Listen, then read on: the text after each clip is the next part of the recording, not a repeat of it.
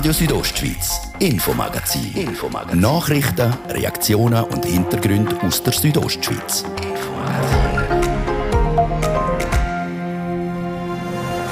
Es ist vollbracht. Die beiden Parteien, BDP und CVP, sind eins geworden. Die Fusion von der Mitte Graubünden ist Tatsache. Co-Präsident Aita Zanetti und Kevin Brunold im Interview. Und auch im Interview der Benno Nickli, der letzte Präsident der BDP Graubünden. Denn im zweiten Teil vom Infomagazin, er ist der einzige Bündnerpass, wo noch zu ist, der Albula. Warum? Das dürfte wegen vielen Schnee, wo liegen geblieben ist, etwa klar sein. Darüber ärgern tun sich aber nicht wenig. Denn auch wegen Schnee ist ein Ufercode zu den SAC-Hütten teils noch gar nicht möglich. Und dann sind wir heute Abend noch joggingmäßig unterwegs. Letztes Jahr noch abgesagt Gibt es dieses Jahr wieder einige coole Veranstaltungen für Läuferinnen und Läufer in Graubünden. Das ist das Infomagazin bei Radio Südostschweiz vom Dienstag, am 8. Juni. Im Studio ist der Martin de Blatzes. Einen guten Abend.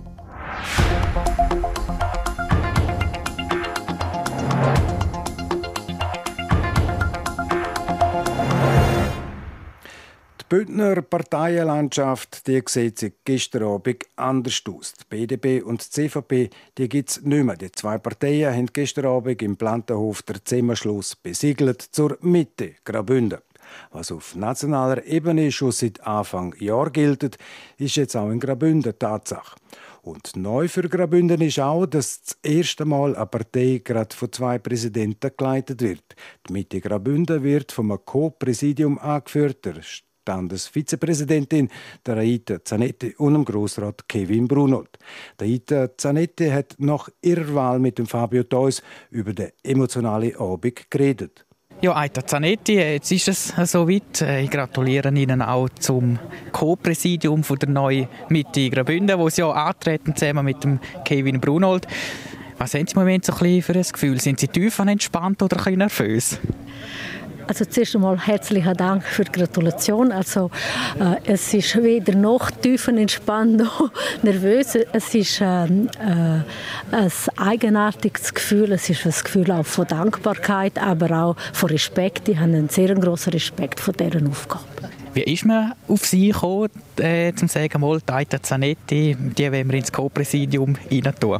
Das müssen Sie wahrscheinlich die anderen fragen, aber es ist so, dass ich habe mich immer engagiert in der Politik, vielleicht nicht immer ganz sichtbar. Ähm, ich bin auch von Anfang an, als ich Grossrätin geworden bin, bin ich in der Geschäftsleitung gewesen. Ich habe dort, wo es nötig war, habe ich mich engagiert. Auch in der Arbeitsgruppe war es für mich klar gewesen, dass wenn man das wünscht und wenn ich gebraucht werde, dass ich da mitmache. Und das ist dann eigentlich wie in dem ganzen Prozess hat sich dann das irgendes, wenn dann äh, zeigt, dass das noch Sinn wird machen, wenn ich jetzt diese Funktion wird übernehmen. yeah? Und jetzt ein bisschen Selbstreflexion. Was zeichnet Taita Zanetti aus? Das ist Selbstreflexion mache. Ich bin auch eine sehr selbstkritische Frau und das wäre jetzt wahrscheinlich da nicht der richtige Moment, um all meine Schwächen und Fehler preiszugeben. Ähm, aber ich denke, was ich sicher bin, ist eine teamfähige Person. Ich stelle die Sache wirklich im Vordergrund stellen und mir ist am Schluss wichtig, dass es ein gutes Resultat gibt und tue mich dann auch gerne dort wieder ein bisschen zurückziehen und äh, überlasse auch auch auf der Bühne den anderen, weil ich denke, äh, jeder hat seine Stärken und Schwächen. Als Team funktioniert man auch, wenn man ab und zu ein bisschen zurücksteht. Und das ist, man kann das vielleicht auch als Schwäche anschauen. Ich schaue das jetzt in einer Stärke an. Sie haben selber gesagt, äh, Frau Zanetti, Sie sind eher so ein bisschen auch unscheinbare. Man weiß, Sie sind Vize-Standespräsidentin, Sie sind BDP-Grossrätin bis jetzt. Ähm, aber sonst kennt man Sie eigentlich nicht so in der Öffentlichkeit. Sagen Sie doch einmal, wer sind Sie, von wo sind Sie, was machen Sie eigentlich sonst noch so? Also ich mache sonst sehr viel. Ich, äh, ich komme von Send, bin dort äh, im Gemeindevorstand. Ähm, ich bin Mutter, ich bin Pürin. Äh, ich habe eigentlich einen vollen Kalender. Ich engagiere mich fest auch im öffentlichen Leben, aber eben ich muss nicht immer vorne dran stehen. Mhm. Und doch sind Sie gesagt, äh, Sie haben sonst schon viel zu tun, auch im Privaten und so, Sie sind sonst schon in auch Gemeindeämtern, jetzt auch noch im Co-Präsidium von Mitte Graubünden. Wie bringen Sie das alles unter einen Hut? Ja, man muss einen grossen Hut haben. Nein, äh, ich denke, äh, man muss sich das äh, sehr gut überlegen, wie man so, so äh, Ämter oder auch Arbeiten annimmt. Und wenn man dann am Schluss, äh, zum Schluss kommt, mal, das wäre machbar, dann möchte ich vor allem auch für die Frauen, äh, den Frauen sagen, die machen es. Die machen es und warten nicht immer, bis, bis sie gefragt werden, sondern dann sagen doch, das könnte ich auch machen. Und Sie sind äh, dann in der nächsten Legislatur sind Sie Standespräsidentin, übernehmen das Amt von äh, Martin Wieland und sind dann aber gleichzeitig auch noch eben im Co-Präsidium für Mitte. Geht das? Beides miteinander, also Co-Präsidium von einer Partei und Standespräsidentin? Also ich denke, als Standespräsidentin muss man sich sicher zurücknehmen in äh, parteipolitische Fragen. Und für das ist auch das Co-Präsidium eigentlich äh, fast prädestiniert. Und ich denke, wir werden, wie ich vorhin gesagt habe, genug gearbeitet haben und die werden mich äh, sicher auch dort können einbringen wo das kein Konflikt in dem Sinn gibt mit dem Standespräsidium. Aber ähm, nichtsdestotrotz freue ich mich sehr auf diese Zeit, weil das ist wahrscheinlich ein Jahr werden, das unvergessen ist und äh, auf das freue ich mich wirklich. Das Präsidium von der Mitte Graubünden übt Eite Zanetti, wie gesagt, im Co-Präsidium zusammen mit dem Kevin Brunold aus der Grossrat aus Kulm ist bis gestern Abend noch Kantonalpräsident von der CVP gewesen. Und am gleichen Abend hat er auch gerade ins neue Amt als Co-Präsident der Mitte Graubünden können starten. Für ihn, seine alte Partei und natürlich für alle Anwesenden ein historischer Abend, wie er mir gesagt hat.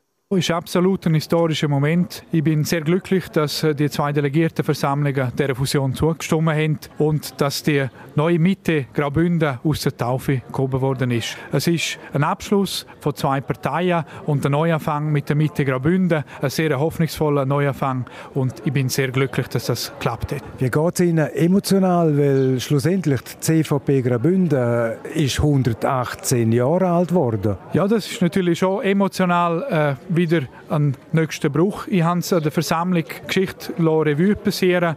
Das ist eigentlich jetzt der fünfte Wechsel, den man auch gemacht hat innerhalb der Partei mit Namen und mit Fusionen.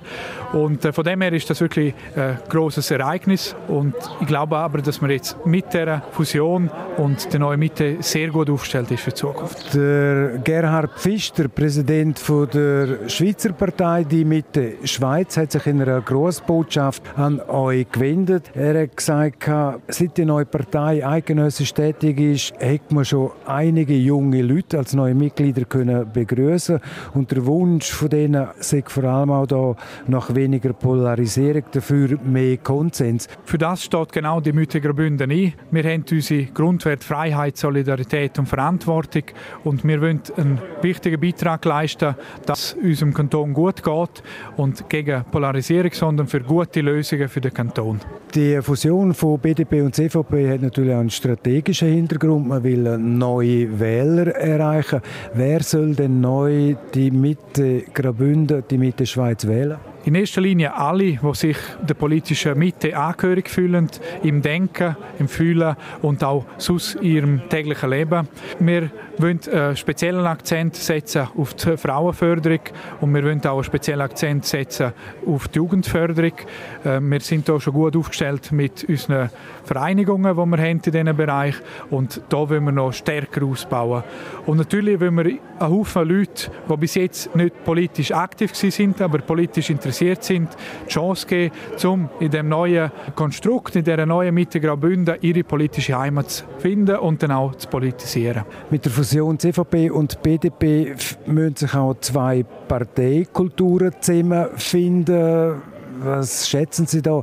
Wie lange geht es, bis sich die Kulturen eng verschmolzen haben? Zeitmäßig ist das noch schwierig zu sagen. Mir ist einfach wichtig zu sagen, dass wir uns sehr große Mühe geben, damit man sich schnell zusammenfindet. Wir haben das schon gemacht mit der Aufstellung von diesen zwei Co-Präsidien auf den wichtigsten Positionen, auf dem Parteipräsidium und Fraktionspräsidium. Auch sonst ist die Geschäftsleitung paritätisch besetzt und das soll helfen, dass man sich von den bisherigen Parteien auch in der neuen Partei wiederfindet, auch in den Personen und so schneller zusammenwächst.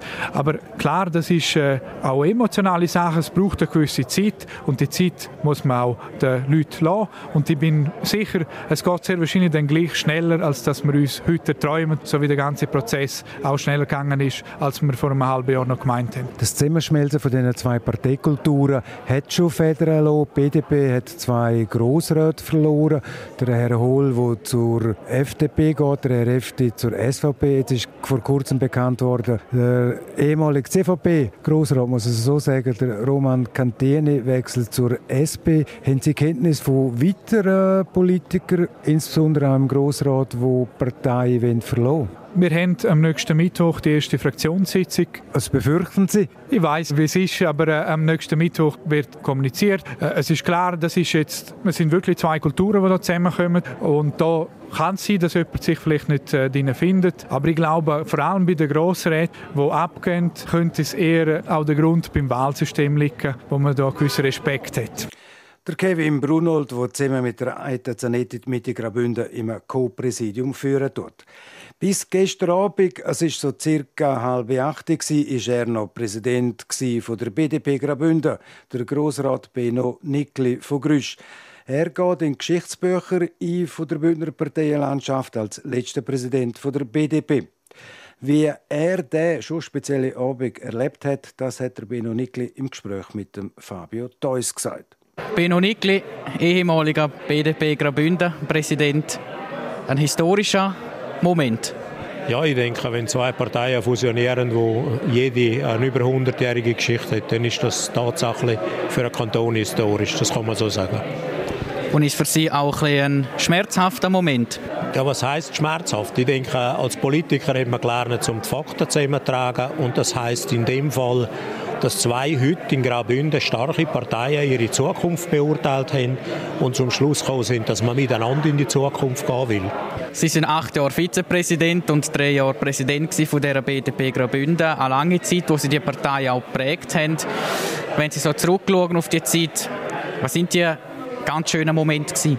Ja gut, ich denke, wir, wir, haben, äh, wir haben Wahlen gehabt, wo wir Regierungsräte gewählt haben, wo noch Nationalräte gewählt sind. Das ist sicher sehr schön gewesen und wir haben auch 2014 noch einen recht guten Wähleranteil gehabt. Das ist wirklich noch alles, die Welt noch in Ordnung gewesen, ja. Und nachher ist die Welt aber nicht mehr so in Ordnung gewesen? Ja, man hat einfach sehen müssen, dass, dass sich die Wählerverhalten verändern, dass wir nicht mehr so zuoberst auf dem Wunschzettel stehen. Und daraus haben wir jetzt von mir aus gesehen die logischen, aber auch die richtigen Konsequenzen gezogen. Also ohne Fusion mit der CVP hätte die BDP keine Überlebenschance gehabt? Ich denke, die BDP hat ja nicht den Anspruch als Nachfolgerin der Bündner Demokraten, zum irgendwie als Klein- oder Kleinstpartei im Grossen Rat mit eins bis drei Sitzen umzudümpeln, sondern weiterhin aktiv an der Gestaltung von Graubünden mitmachen. Und wenn man diese Ziel vor Augen hat, dann muss man auch Massnahmen ergreifen, um diese Ziel zu erreichen. Sie sind ja auch aktiv jetzt als Parteipräsident involviert in den Zusammenschluss in die Fusion zur Mitte Graubünden. Ist es für Sie jetzt auch okay, wenn es das alles vorbei ist, ähm, Ihre Übung oder Nächte wahrscheinlich auch lang gewesen, jetzt mit der ganzen Vorbereitung auf die Fusion. Können Sie uns da einen Einblick geben? Der Nachteil von der äh, Corona-Zeit mit Online-Schaltungen ist, dass man auch daheim noch eine Sitzung online anfangen kann, wenn alle anderen Sitzungen fertig sind. Am spätesten haben wir, glaube ich, irgendwo am Viertel ab elf angefangen und irgendwo am Viertel ab eins in der Nacht dann wieder gut nachgesagt. Wir haben Abendsitzungen gehabt. Ich habe äh, nicht sehr zur Freude von meiner Frau mein Tablet mitgenommen. Ich wünsche äh, drei Tage am Nauen ausgeflogen, habe dort den ersten Abend vor dem Tablet verbracht und meine Frau dann mit Kollegen dann ausgegangen. Das sind so Sachen, wo man im Nachhinein ein bisschen darüber schmunzelt und die ganze Arbeit dazwischen und dahinter, also wirklich sehr, sehr intensiv. Also der Beno Nickli schaltet ein paar Gänge zurück jetzt für die Zukunft. Ihr Sohn hat ja gesagt, Etti, wieso tust du dir das nur an? Ja, tatsächlich schaltet der Benno Nickli jetzt zurück. Ich freue mich darauf. Ich freue mich auch auf die mehr Zeit, die ich habe für mich und für die Frau, für die Familie, für äh, meine bald vier Enkel, wenn alles gut geht. Und äh, ich freue mich wirklich einmal auf eine Zeit ein bisschen weniger. Was hat der Benno Nickli für Pläne für die Zukunft, jetzt wo er mehr Zeit hat? Ja, was habe ich, was habe ich für Pläne? Also, die werde ich eigentlich das nächste Jahr noch mal zu den Grossratswahlen antreten. Und dann äh, nutzen wir dann die Zeit, also bis 5, 86, um uns dann endgültig zu verabschieden und dann wirklich einmal auf Privatleben umschalten. Der Grüscher Grossrat Benno Nickli, der letzte Präsident der BDP Graubünden. Das ist das Infomagazin auf RSO. Im zweiten Teil dann mit diesen Themen. Er ist der einzige Bündnerpass, wo noch zu ist, der Albola. Warum? Das dürfte wegen vielen Schnee, wo noch liegt, etwa klar sein. Darüber ärgern tun sich aber nicht wenig. Denn auch wegen dem Schnee ist ein Aufkommen zu den SAC-Hütten teils noch gar nicht möglich. Und dann sind wir heute Abend noch joggingmäßig unterwegs. Letztes Jahr noch abgesagt gibt es das wieder viele, einige coole Veranstaltungen für Läuferinnen und Läufer. Jetzt zuerst Werbung, Kurznachrichten, Wetter und Verkehr. Leg doch mir, stübt das! Hey, Salvatore, die haben dir gesagt, sollst du den Staubsauger an die Handfräsen anschliessen. Kannst du nicht machen, wenn er keine Sauger ist, oder? Dann nichts wie los zur Züst AG an der Rossbodenstrasse 49 in Chur. Im grössten Festool-Shop vom geilsten Kanton der Welt findest du immer eine Lösung. züstag.ch Das ist euer Radio für hier am Dienstagabend. Halb sechs haben wir es an dieser Stelle. Jetzt Kurznachrichten mit Seraina Zinsli. Vereinigung der Kantonsärztinnen und die Vizepräsidentin der Vereinigung der Kantonsärztinnen und Kantonsärzte Linda Nachte beobachte einen Nachlassen des, der Impfbereitschaft in der Schweiz. Das zeige sich daran, dass Impftermine längere Zeit offen blieben, erklärte sie vor den Medien in Bern. Bislang sind über zwei Millionen Personen in der Schweiz vollständig gegen das Coronavirus geimpft. Heißt, fast 24 Prozent der Bevölkerung haben bereits zwei Impfdosen erhalten. Er gilt als Vater des Magnetresonanztomographen oder kurz MRI. Der Schweizer Chemie-Nobelpreisträger Richard Ernst ist tot. Der ETH-Professor starb am vergangenen Freitag im Alter von 87 Jahren in Winterthur, wie seine Familie mitteilt. Der serbische Ex-General Ratko Mladic ist wegen des Völkermords von Srebrenica auch in letzter Instanz zu lebenslanger Haft verurteilt worden. Das UN-Kriegsverbrechertribunal bestätigte das Urteil der ersten Instanz. Zum Schluss noch dies. Diverse Webseiten von Medienhäusern und Regierungen weltweit waren heute Morgen nicht oder nur eingeschränkt erreichbar. Betroffen waren unter anderem Nachrichtenangebote der Financial Times, des Guardian und der New York Times. Auch die Internetseite von Amazon war betroffen.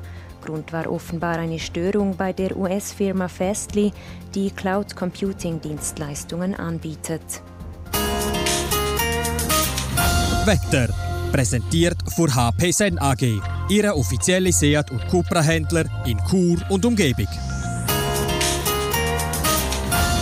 Es bleibt auch heute Abend wechselhaft mit kurzen, sonnigen Phasen, viel Wolken und lokalem Regen. Und wechselhaft geht es dann auch morgen weiter, wobei es vor allem am Nachmittag oder gegen Abend Regen gibt.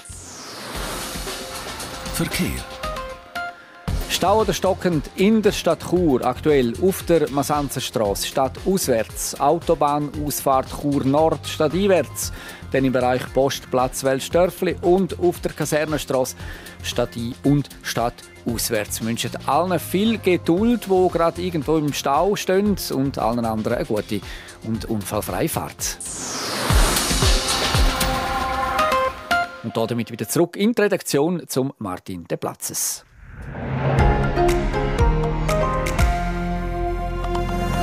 Radio Südostschweiz, Infomagazin. Infomagazin. Nachrichten, Reaktionen und Hintergründe aus der Südostschweiz.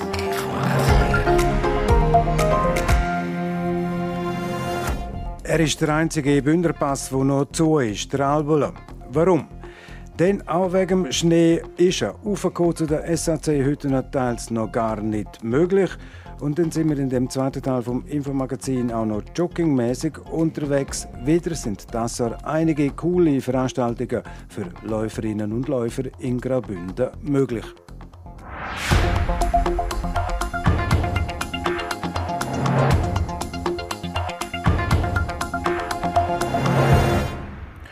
Im Winter schlitteln die Leute die kurvige Strecke durch. Im Sommer fahren vor allem Töffahrerinnen und Töfffahrer sehr gerne über den Pass der Albola, wo von Bergün nach La Punt im Oberengadin führt. Der erfreut sich zu jeder Jahreszeit einer grossen Beliebtheit.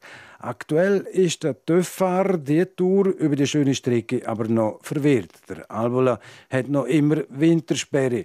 Warum das so ist, Deborah Lutz ist dem auf den Grund gegangen. Velo- und TÜV-Fahrer lieben ihn, einige Autofahrer auch. Aber wegen seiner engen Strassen ist er bei anderen alles andere als beliebt. Trotzdem bietet der Albola Pass eine einzigartige Natur, wo man ab Mai geniessen kann. Dann wird nämlich die Wintersperre aufgehoben. Jetzt ist es aber schon Juni und der Pass immer noch zu. Die Schuld ist der viele Schnee vom letzten Winter und die damit verbundene Lawinengefahr, wie der Jan Kamm, Chef vom Tiefbauamt vom Bezirk Samaden, sagt. Die Gefahr ist noch nicht äh, vorbei. Wir haben darum auch erst am Donnerstag publiziert, dass wir öffnen dürfen. Solange eigentlich nichts anderes passiert und auch keine unvorhergesehenen Ereignisse eintreten, sind wir der Meinung, dass wir wirklich öffnen können. Das sehen wir dann wirklich kurz voran und das würden wir entsprechend dann auch kommunizieren, wenn es etwas ändern es sieht also gut aus, dass der Donnerstag, also am 10. Juni, auch der letzte Bündnerpass für alle Albula-Fans freigegeben wird. Dass eine frühere Öffnung überhaupt möglich ist, muss im Winter immer wieder gesprengt werden, damit sich die Lawinen lösen.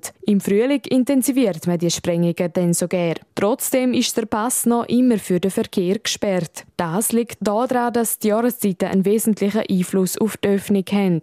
Man hat die Schwierigkeit, dass je länger dass es geht, sprich in den Frühling hineinläuft, einfach die Herausforderung recht groß ist, um auch wirklich grosse Erfolge zu erzielen. Man hat natürlich Nassschneesituationen, man hat Temperatur, die einwirkt, Sonneneinstrahlung und so weiter. Und da ist es schwierig. Man muss auch den richtigen Zeitpunkt verwünschen, was im Winter einfacher ist nach neuen Schneemengen. Seit der Eröffnung der Albula-Bahn im Jahr 1903 und am deutlich breiter gebauten Julierpass hat der Albula verkehrstechnisch eine Bedeutung eingebüßt. Touristisch ist er aber gerade fürs Albulatal unverzichtbar. Das Gewerbe und der Tourismus sind auf eine möglichst frühe Öffnung angewiesen. So sind in den letzten Tagen die Stimmen immer lauter geworden, warum man nicht vorwärts macht. Der Jan Kamm sieht das anders. Also, dass man nichts macht, das ist falsch. Wir sind laufend dran, die Situation zu verbessern. Man hat unter anderem eine Messstation neu auf dem Mospitz. Man hat Laserscanning eingeführt, wo man die Schneehöhe misst in den geförderten Gebieten. Also, man hat in den letzten Jahren einiges auch bewirkt, wo man vielleicht als, sagen wir mal, Verkehrsteilnehmer nicht gerade gesehen hat. Und zum früher Öffnen kann man natürlich bauliche Maßnahmen treffen, aber die wären dann in einem Kostenbereich, wo es einfach nicht verhältnismäßig ist. Ein Vorschlag, damit eine frühere Öffnung vom Bass möglich werden würde, ist eine Galerie zu bauen. Aber damit schützt man nur diesen Bereich und alle anderen nicht. Der Albula-Pass wird immer mehr zum Politikum und der Druck kriegt Jan kaum zu spüren. Wir haben volles Verständnis, dass die Velofahrer und TÜV-Fahrer darüber wollen. Das ist auch, sagen wir mal, bei uns im persönlichen Bereich ganz sicher so, dass es uns wohler wäre, wenn der Pass offen ist. Aber wir können den Pass nicht öffnen, wenn die Sicherheit noch nicht gewährleistet ist. Und das geht ganz klar vor. Und wenn wir Möglichkeiten sehen, zum baulichen Maßnahmen zu treffen, dass man sagt, Moll, das können wir verantworten, dann wird es auch gemacht. Auch wenn das Tiefbauamt vom Kanton Graubünden der Albulenpass gerne früher öffnen würde, liegt die Entscheidung nicht in ihren Händen, sondern in denen vor Natur, wo in dem Fall klar der Takt vorgibt. Der Beitrag von der Deborah Lutz zum Albulenpass, wo, wenn alles gut läuft, der Donnerstag wieder sollte können geöffnet werden.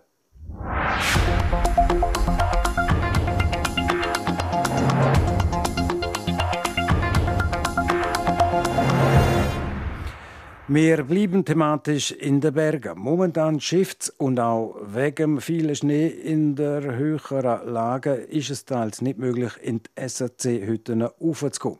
Die Saison mit dem SAC Hüttenzauber die startet mit Verspätung. Der Beitrag von Michael Brünker. Der Frühling 2021 ist nicht ganz so ausgefallen, wie wir uns das eigentlich gewöhnt sind. So kalt ist es in dieser Jahreszeit das letzte Mal vor 30 Jahren. Das hat die Eröffnung für den Mai von einigen SAC-Hütten verunmöglicht, weil einfach noch viel zu viel Schnee liegt. Welche Hütten betroffen sind, sagt uns der Bruno Lütti, Bereichsleiter Hüttenbetrieb vom Schweizerischen Alpenclub. Allermeisten heute so ab 2'500 Meter und aufwärts ihre Sommersaison sicher um einiges verzögert werden können starten.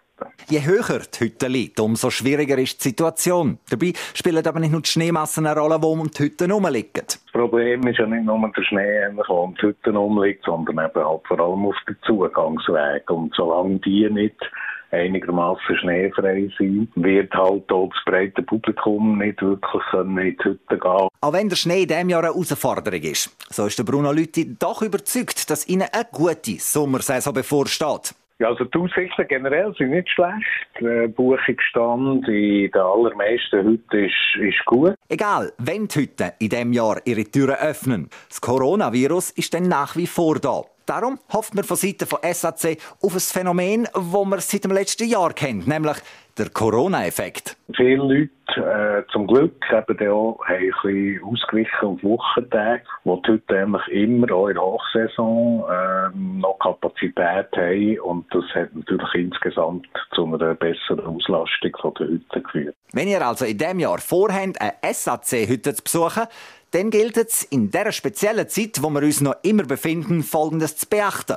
Nochmal der Bruno Lütti. Gäste, eben, dass sie wirklich sollen nur in gesundem Zustand heute besuchen, dass sie möglichst kurz bevor sie losmarschieren, nochmal einen Selbsttest machen und unbedingt einfach eben den Schlafplatz reservieren, weil ohne Reservation wird es nicht möglich sein, einen Schlafplatz zu bekommen. Wer diesen Vorgaben folgen kann, dem kann man nur noch einen schönen Aufenthalt in der SAC-Hütte seiner Wahl wünschen. Wer sich an die Hausregeln nicht halten kann, in der Wort von Alain bleiben Sie zu Hause. Sagt Michael Brünker.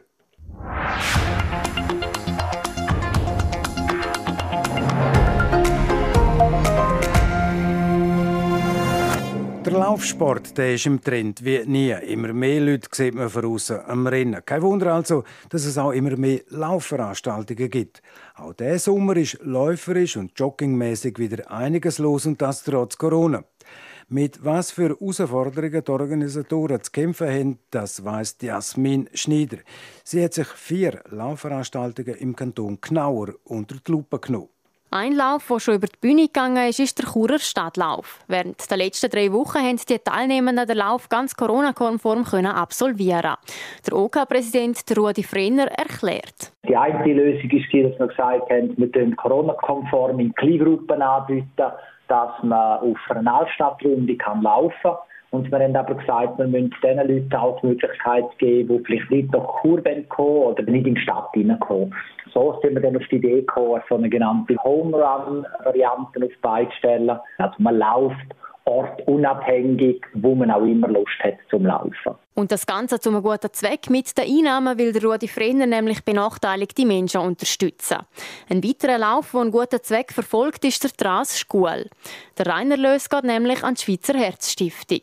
Der Tras Schule findet zum zweiten Mal statt und das Coronavirus hat die Planung nicht wirklich vereinfacht, wie die Veranstalterin Svenja Amann sagt. Man hat wie nie genau gewusst, kann mein Rennen jetzt stattfinden oder nicht. Und jetzt habe ich auch im vergangenen Monat sehr viel müssen umändern, also das Rennen vom Massenstart in Blockstart wechseln. So ein Rahmenprogramm kann ich nicht anbieten, das heißt keine Festwirtschaft. Und auch mit den Zuschauern ist immer noch so ein, ein kritisches Thema. Der Lauf findet dann am 20. Juni in Schkuhl statt. Bleiben wir gerade im Engadin. Dort findet Mitte August das erste St. Moritz Running Festival statt. Eine dreitägige Veranstaltung mit mehreren Läufen und Rahmenprogrammen. Ganz schön gewagt, so etwas in Zeiten von Corona zu planen. Die Festivalgründerin Annemarie Flammersfeld ist aber zuversichtlich wer nicht wagt, der nicht gewinnt. Und Herausforderungen sind immer schön, die anzugehen. Es ist unglaublich viel Organisatorisches abzusprechen. Natürlich mit einer Ungewissheit im Hintergrund noch, können wir das alles auch wirklich so durchführen? Aber uns macht es Spaß und ich denke, dass sich das am Ende auch lohnen wird. Dann schauen wir noch auf die Lenzerheide. Dort findet am 21. August der erste FHGR Trail Run statt. Auch da sagt das Coronavirus ein zentrales Thema in der Vorbereitung, wie der Thomas Barth vom OK sagt. Wir planen eben genau so, dass wir eigentlich im Worst Case am 21. August trotzdem den Lauf so durchführen können, wie wir ihn jetzt geplant haben, oder mit ganz, ganz kleinen Anpassungen. Also wir haben das alles so organisiert, dass Leute individuell starten können. Wenn alles geht, alles möglich ist, dann werden wir am 8. starten mit allen.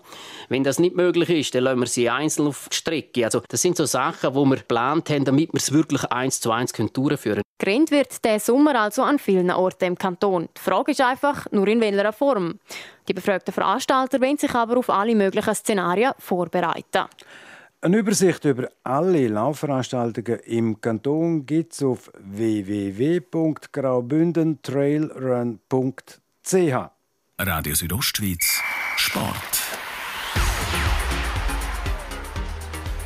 Der Sport heute am Dienstagabend mit der Seraina Zinsli. Wir starten mit Tennis und der French Open. Da stehen heute nämlich die Viertelfinals auf dem Programm. Und da hat die Slowenin Tamara Sindancek nach fast zweieinhalb Stunden Kampf der Halbfinale erreicht. Sie gewinnt gegen die Spanier Paula Badosa mit 7 zu 5, 4 zu 6 und 8 zu 6. Sie steht zum allerersten Mal in einem Grand Slam Halbfinal und trifft dort entweder auf die Kasachin Jelena Rybakina oder die Anastasia Pavluchenkova aus Russland. Die beiden stehen aktuell im dritten Satz. Wir kommen zur Tour de Suisse. Da geht der heutige Etappensieg an den Niederländer der Mathieu van der Poel. Der Franzose Christophe Laporte wird mit größerem Abstand Zweite und sein Landsmann Julio Alaphilippe Dritte. Der Stefan Küng muss das Mayo schon abgeben. Er hat neu vier Sekunden Rückstand auf den Van der Poel. Eine Meldung aus dem Schwingsport. Wegen der Corona-Pandemie wird das Nordostschweizer Schwingfest in Mels im Kanton St. Gallen vom 27. Juni auf den 12. September verschoben. Diese Meldung aus dem Eishockey. Nach 15 Jahren in Nordamerika kehrt der Schweizer NHL-Verteidiger Yannick Weber in seine Heimat zurück. Der 32-jährige Berner wechselt mit einem Dreijahresvertrag zu den ZSC Lions. Und zum Schluss noch zwei Meldungen aus dem Fußball.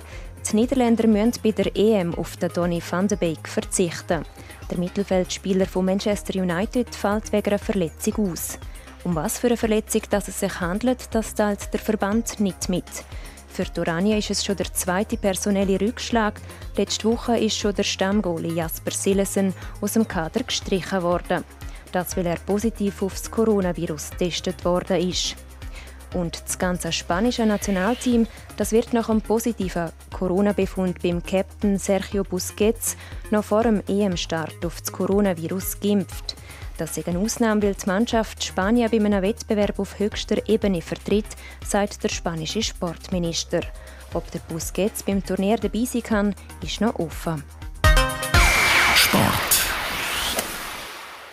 Das ist es, das Infomagazin auf RSO vom Dienstag, am 8. Juni. Das Infomagazin gibt es jeweils vom Montag bis am Freitag jeden Abend ab Viertel ab 5 Uhr hier bei Radio Südostschweiz jederzeit im Internet unter rso.ch zum Nachlesen und natürlich auch als Podcast zum Abonnieren.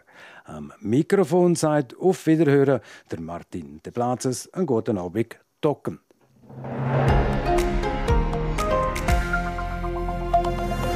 Radio Südostschweiz, Infomagazin. Infomagazin. Nachrichten, Reaktionen und Hintergründe aus der Südostschweiz. Infomagazin.